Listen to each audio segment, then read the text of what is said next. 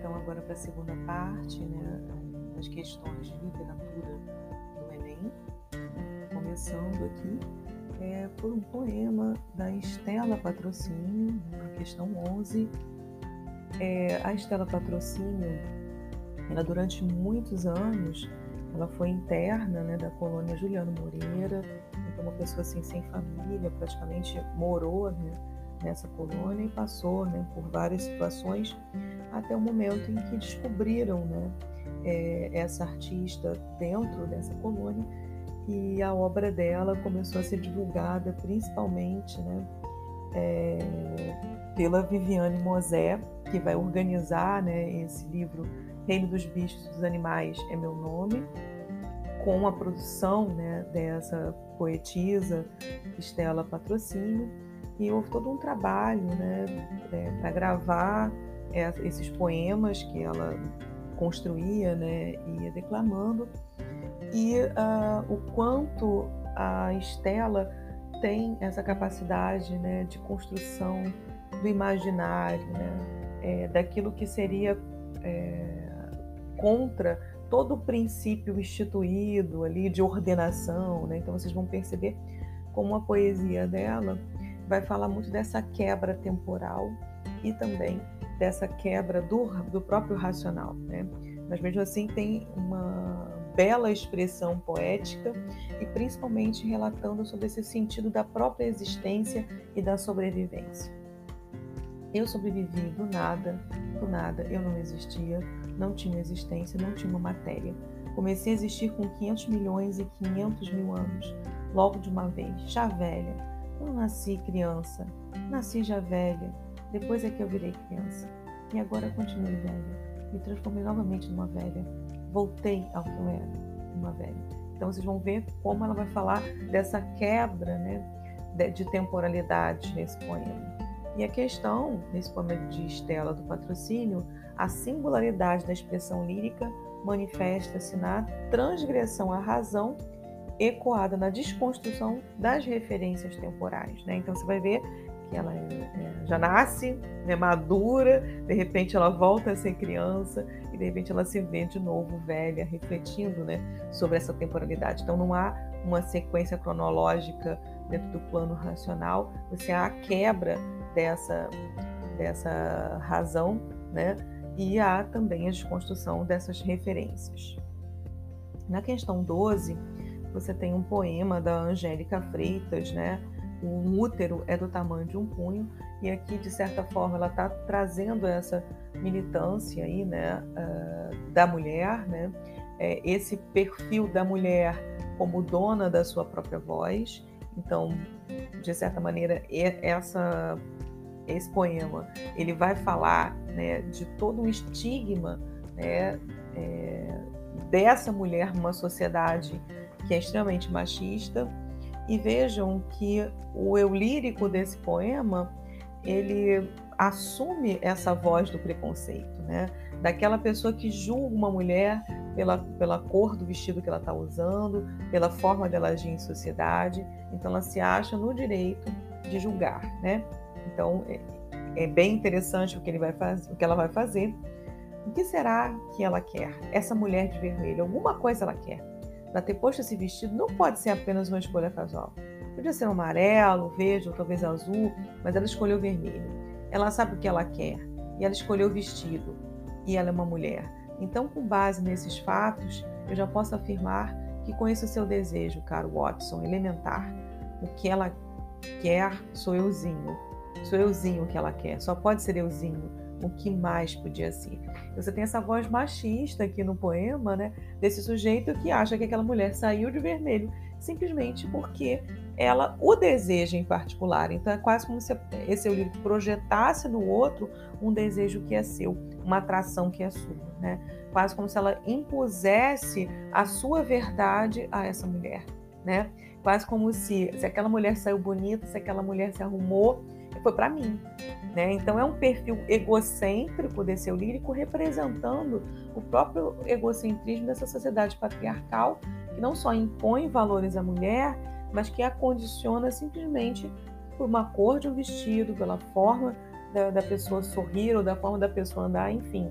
é quase como se ela justificasse né, o seu desejo, o seu ato de violência pelo por, por aquilo que a pessoa apresenta para ela, quase como se a pessoa tivesse, ah, ela estava falando para eu fazer isso, né? Então vocês é, veem claramente o protesto aí né, da, da, poeta em relação a essa visão né, estratificada aí da sociedade. No processo de elaboração do poema, a autora confere ao eu lírico uma identidade que aqui representa. Então, lembrando que eu lírico, gente, é a voz que fala no poema. Não é necessariamente a voz da escritora, da pessoa que escreve o poema, mas é a voz.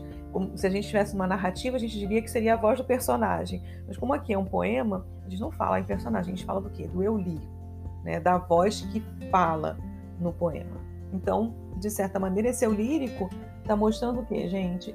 Essa hipocrisia do discurso alicerçado sobre o senso comum. Né? Então, se ela saiu de vermelho, ela estava querendo. Se ela saiu de vermelho, é porque ela estava se aprontando, era para mim, né? para chamar mesmo a minha atenção.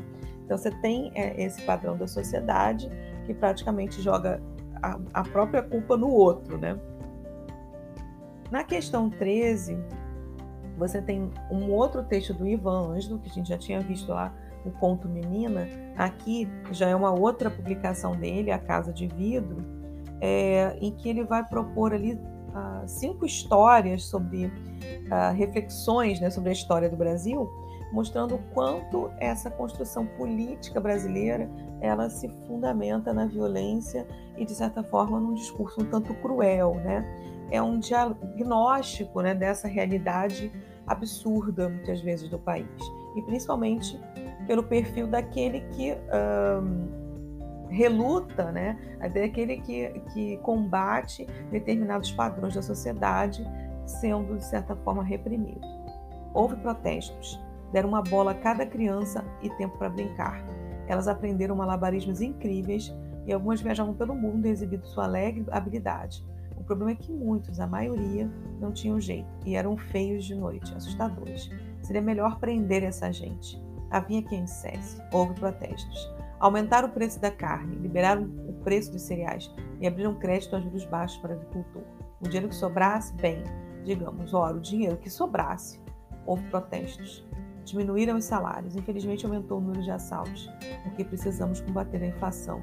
E como se sabe, quando os salários estão acima do índice de produtividade, eles se tornam altamente inflacionários, de modo que Houve protestos, proibiram os protestos. Em lugar dos protestos nasceu ódio. Então surgiu a casa de vidro para acabar com aquele ódio. Então, essa ideia de que quem uh, tem telhado de vidro não joga pedra no vizinho, então é quase como se você criasse vidro exatamente para você dizer, olha, se você quebrar, você é o culpado, né? Então é interessante essa inversão, né?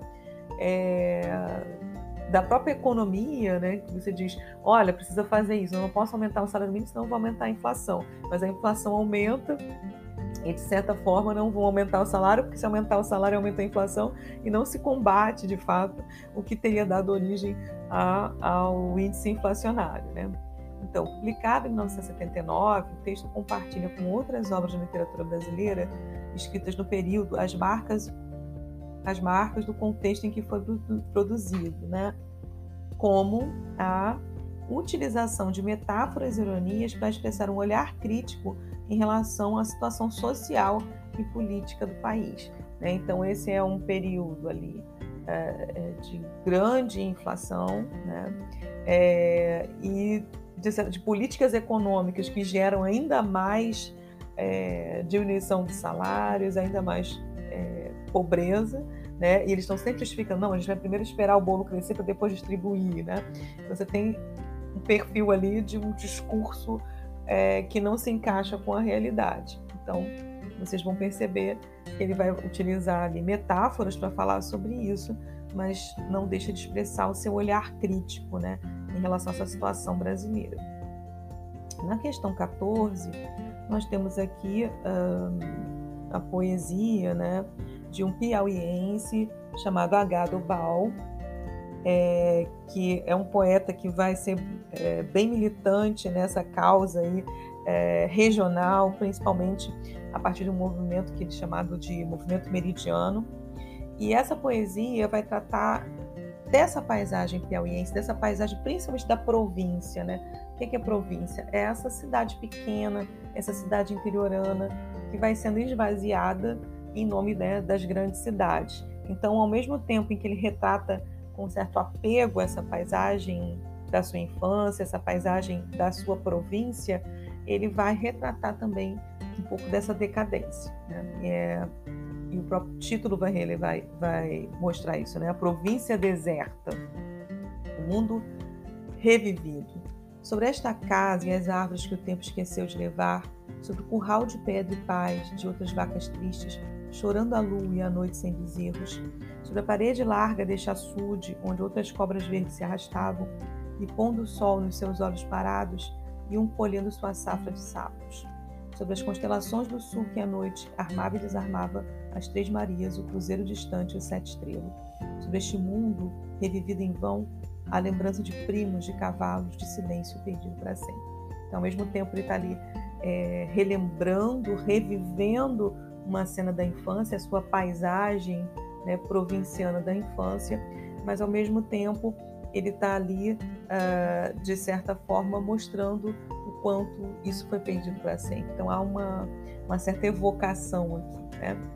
É, no processo de reconstituição do tempo vivido, o eu lírico projeta um conjunto de imagens cujo lirismo se fundamenta no que, gente? No inventário das memórias evocadas afetivamente. Então vamos lembrar que inventário, é, quando a gente fala sobre inventário, é quando alguém morre né? E de certa maneira a gente vai relatar todos os bens, né, que a pessoa deixou. E aqui esse inventário ele é feito quando ele vai reviver essa lembrança de criança, nessa memória da infância, e ele vai dizendo todas as coisas ali de que ele se lembra. Então, como se ele estivesse fazendo esse inventário né, dessas coisas, mas a partir da memória, e dessa memória, logicamente, afetiva. Na questão 15, nós temos um poema né? Uh, vocês reparem que há uma marca aqui da imagem, né? a imagem do poema ela já fala por si mesmo, né? Então da sua memória. É muito importante a gente analisar a relevância dos títulos dos poemas, né? dos textos. Né? Então, o que, que é aqui essa memória? Mil e muitos outros rostos, rostos soltos, pouco a pouco, com apagamo meu, né? Então, com apagamo meu. Então, você tem aqui um, uma, uma fragmentação, né? da palavra, em que às vezes você tem que retomar a sílaba anterior para poder ler, uma palavra complementando a outra, mas ao mesmo tempo, tempo, se a gente reunir tudo isso, a gente tem certa até dificuldade né, de construir alguma coisa em sua grandiosidade, de maneira em que esse poema mostra bastante a fragmentação da memória né? e como a gente lembra de pedacinhos né, de história, pedacinhos da nossa história que a gente tenta juntar e nem sempre esses fragmentos vão corresponder né, a, a uma memória é, construída como um todo. Né? Então, ao contrário, muitas vezes essa memória perde o sentido né, com o passar do tempo. O Arnaldo Antunes, gente, é, foi um dos vocalistas do, do grupo Titãs, né? E ultimamente ele vem se dedicando bastante a esse tipo de poesia que é, a gente chama de neoconcretismo, porque é inspirada no movimento concretista da década de 50, em que uh, os escritores têm essa tendência de pensar a imagem para além simplesmente da mensagem né, ou da palavra em si. É quase como se a, a própria visualização do poema já, de, já fosse também parte é, dessa construção da, do sentido. Né? Então, o, da mesma forma, Ronaldo Antunes, é, hoje, ele cria poemas na internet que tem até uma, uma, certa animação, né? Então, é uma reinvenção ali desse movimento concretista que pensava que juntava ali né, o poema como uma espécie de, de arte ou de um quadro, né, como nas artes plásticas. Então há uma, um aprofundamento entre literatura e artes plásticas aqui é, nessa construção aí da imagem, não somente da mensagem. Trabalhando com recursos formais, Então, recursos formais, né, gente? A forma do poema como sendo parte dessa interpretação, inspirados no concretismo, que é esse movimento que eu falei para vocês da década de 50, o poema atinge uma expressividade que se caracteriza pela fragmentação da palavra para representar o estreitamento das lembranças. Então, como essa memória é, de certa maneira, fragmentada, né? Então, é, isso aí é bem interessante também. E veja como é, é para falar das lembranças, porque o título já diz isso, da sua memória. Então, de que maneira essa memória reconstitui as lembranças. Na questão 16, nós temos aqui um poema do Paulo Leminski, o Paulo Leminski que é, foi um poeta da geração né, do Vinícius de Moraes, do Drummond e de outros grandes poetas, e que faleceu em 1989, é, e que hoje está sendo redescoberto, né, republicado com um grande sucesso para o mercado editorial. E o, há uma característica muito interessante do Paulo Leminski, que é a influência né, do poema é, Haikai, do Haikai, né, que é uma construção poema japonês, que é, que é marcado pela concisão das palavras, né? Então vocês vão perceber, esse aqui não chega a ser um haikai, mas ele guarda ali elementos de concisão e de objetividade, né? Como ele em poemas bem curtos, ele de certa maneira dá a feição daquilo que ele quer construir. Então o nome desse poema é Contra Narciso. Narciso, para quem não sabe, é aquele personagem da mitologia, né, que se apaixona por si mesmo é, e que quando alguém é chamado de narcisista é de certa maneira uma pessoa um tanto egocêntrica que só pensa em si mesmo. Então esse título remete a uma contradição desse narcisismo que seria como é que você pode de certa maneira combater né, esse ponto de vista egocêntrico. Em mim eu vejo outro e outro e outro, enfim dezenas trens passando, vagões cheios de gente, centenas. O outro que há em mim é você, você e você. Assim como eu estou em você, eu estou nele, em nós.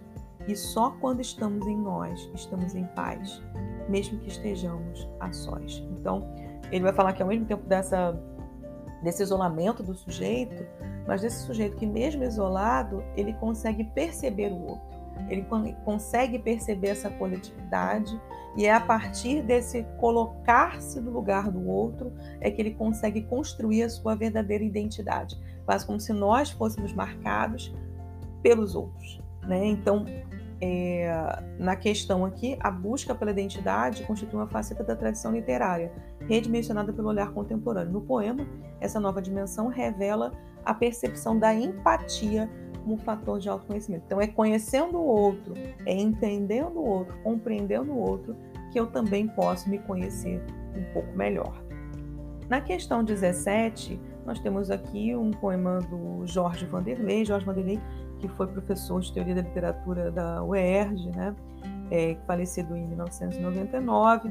Esse poeta é, pernambucano ele tem uma poesia que vai refletir também bastante sobre esse contexto da memória, né, sobre essa avaliação, inclusive, da grande crise entre gerações. E esse poema, esses chopes dourados, é, ele vai trazer um pouco dessa, dessa temática do conflito de gerações, né? Então, quando a geração de meu pai batia na minha, a minha achava que era normal, que a geração de cima só podia educar a de baixo bater. Quando a minha geração batia na de vocês, ainda não sabia que estava errado, mas a geração de vocês já sabia e cresceu odiando a geração de cima. Aí chegou esta hora em que todas as gerações já sabem de tudo e é péssimo ter pertencido à geração do meio, tendo errado quando apanhou da de cima e errado quando bateu na de baixo, e sabendo que apesar de amaldiçoados, amaldiçoados éramos todos inocentes. Então, é bem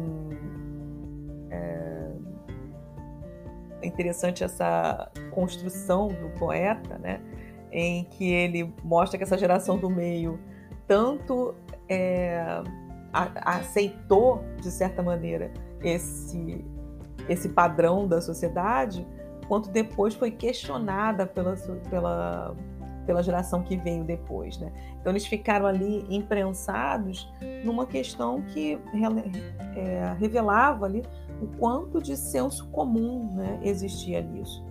E nesse momento atual, todas as gerações se conscientizaram dessas imperfeições, né? É, de aceitar tudo aquilo ali como o que veio antes, né? Então é essa geração que discorda, essa geração que uh, protesta, que de certa maneira vai também iluminar ali ou revelar para as outras, para as outras gerações o quanto elas erraram, né? Então, de certa maneira, aqui é a resposta B, consciência das imperfeições aceitas na construção do senso comum. Essa questão do vestibular gerou muitas dúvidas, né? Porque algumas pessoas acharam que poderia ser compreensão da efemeridade das convicções antes vistas como sólidas, né? Então, é... eu não sei se seria essa compreensão da efemeridade, porque é quase assim, ah, tudo é assim mesmo, é quase como se fosse aceitar dessa forma, né? E o que você tem aqui é uma certa consciência. Consciência não da efemeridade das coisas, ou seja, do sentido passageiro das coisas, mas a consciência da imperfeição. Isso, essa é uma resposta mais certa do que a letra A, mas ela gerou muitas controvérsias na época. Aqui nós temos um texto de um escritor que é muito conhecido não só né, é, como cronista, né, mas também é, como chargista, né? Então ele faz muitas charges ali para o jornal, que é o Luiz Fernando Veríssimo, que é o filho de um outro grande escritor, que é o Érico Veríssimo. E aqui ele também é bem conhecido por essa faceta bem humorada, né? Como ele pelo humor ele vai construindo, né, o seu texto. Então aqui de domingo outro sim. O quê? O que o quê? O que você disse? Outro sim é o que é que tem? Nada, só achei engraçado. Não vejo graça. Você vai concordar que não é uma palavra de todos os dias. Ah, não é. Aliás, eu só uso domingo. Se bem que parece mais uma palavra de segunda-feira. Não, palavra de segunda-feira é óbice. Ônus. Ônus também, desiderato, resquício. Resquício é de domingo. Não, não, segunda, no máximo terça. Mas outro sim, francamente, qual o problema? Retiro outro sim. Não retiro. É uma ótima palavra, aliás, é uma palavra difícil de usar. Não é qualquer um que usa outro sim. E é bem interessante como a gente vai usar muito outro sim, né? Na construção daqueles textos de vestibular como o aluno costuma usar, né? No texto há uma discussão sobre o uso de algumas palavras da língua portuguesa. Esse uso promove, aqui no texto, né, gente, um tom humorístico ocasionado pela ocorrência de palavras empregadas em contextos formais. Né? Então, você tem ali uh, essa coisa de palavra de domingo, né? É quase como se essa linguagem fosse meio que pintada ali para parecer, né? É, dentro dessa formalidade. Só que a gente utiliza muito mais né, no dia a dia essa palavra do uso coloquial. Né? Então, ele vai brincar um pouco com esses significados. Na questão 19, nós temos um texto aqui do Hugo Zorzetti. O Hugo Zorzetti, que é um, que é um teatrólogo né, de lá de Goiás, é, ele escreveu muitas peças né, que vão valorizar a questão da cultura popular e ele vai usar também a comédia, né, como um ponto de reflexão, né, como um meio de reflexão. E é isso que ele vai falar aqui nesse, nessa pequena parte dessa peça teatral aqui. Dona Cotinha. Lições de motim. É claro, só gosta de solidão quem nasceu para ser solitário. Só o solitário gosta de solidão. Quem vive só e não gosta da solidão não é um solitário, é só um desacompanhado.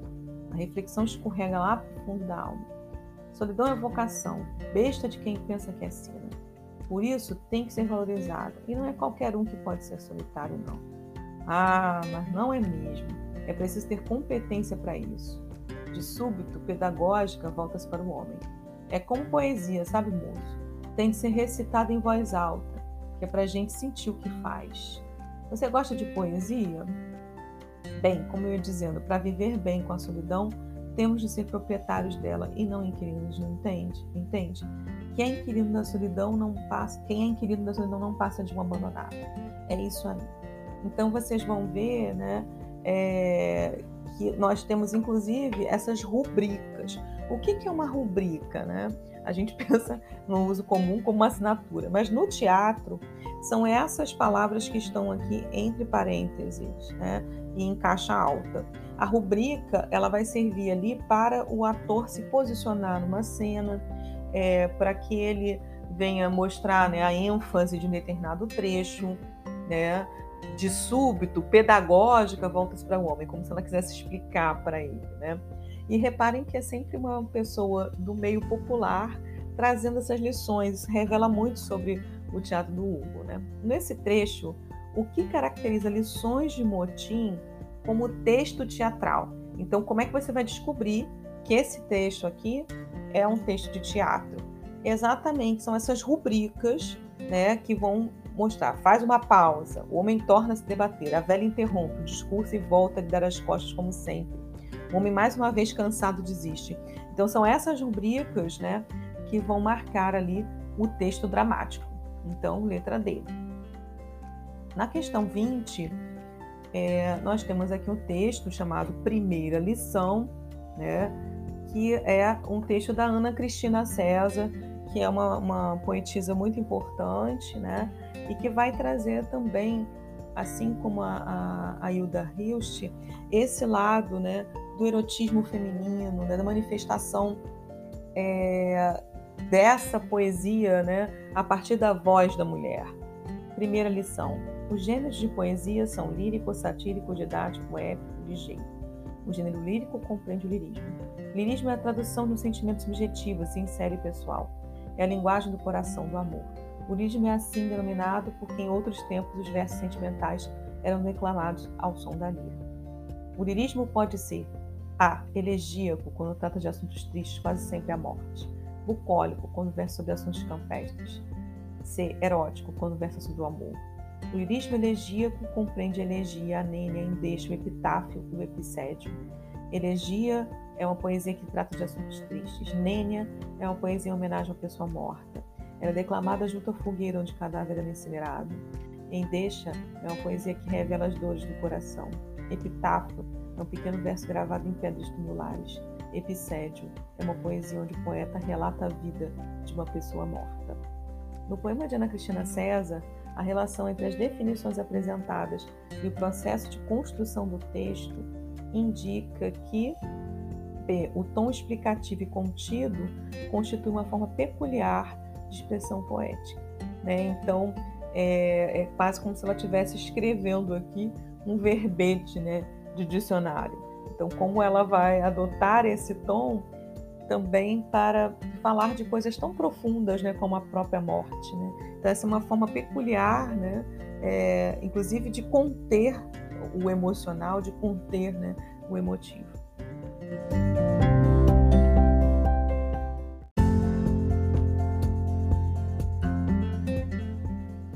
Então, meus queridos, por hoje é só. A gente retorna depois para comentar outras questões do Enem. Um abraço.